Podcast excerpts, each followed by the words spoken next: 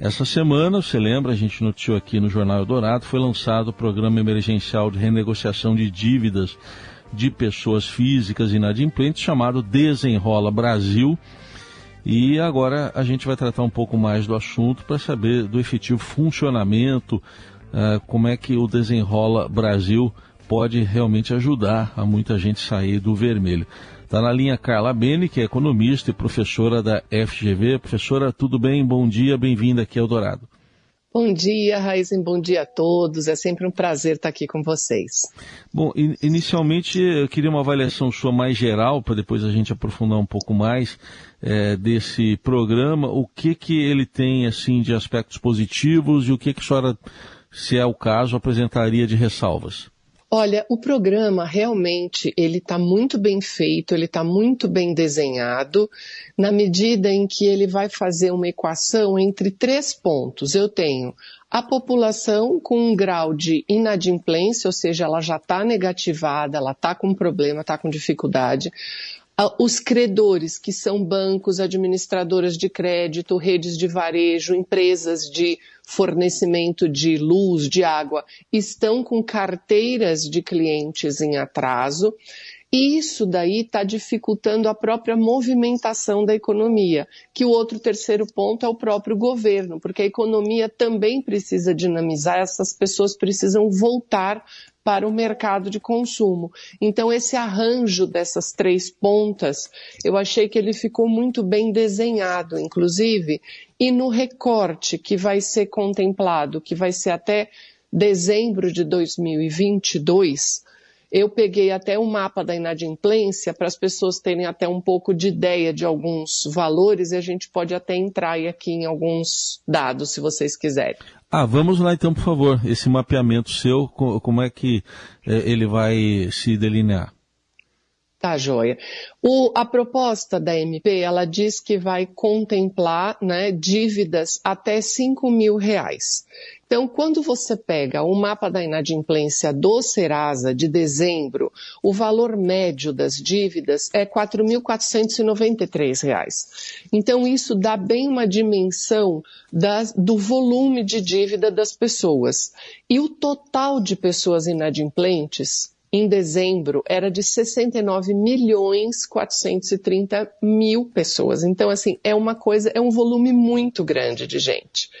Então, isso é que é importante a gente ter ideia do, da quantidade de pessoas e entender implante, a pessoa tem parcelas em aberto, não pagas, já passou do período de 90 dias e essas pessoas estão negativadas, né? Que é o, o, o conhecido nome sujo. Importante, então, quer dizer, é porque é, ficou aquela discussão inicial, por que dívidas de até 5 mil reais? Então, esse mapeamento explica bem, quer dizer, a maioria vai estar contemplada aí, professora. Sim, sim, a maioria está contemplada. Outra questão interessante também para as pessoas entenderem é a, que, a, parte das dívidas, né? Quais são os três segmentos dessas dívidas todas? O número um, cartão de crédito que 28,70% das dívidas são em cartão de crédito. Depois, em segundo ponto, são as contas de consumo, luz, água e gás, dá mais 22,25%. E o terceiro são o varejo, todos os financiamentos das redes de varejo.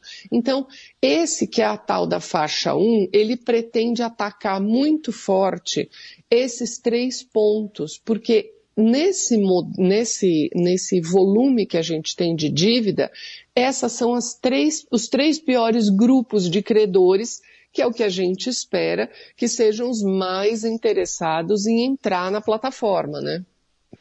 É, a gente vê também pelo texto da medida que o pagamento vai poder ser feito à vista ou por financiamento bancário em até 60 meses, sem entrada, e aí vem os juros, 1,99% ao mês, e a primeira parcela após 30 dias. São condições razoáveis na sua avaliação? Olha, se você me perguntar secamente, 1,99% de juros ao mês é muito elevado.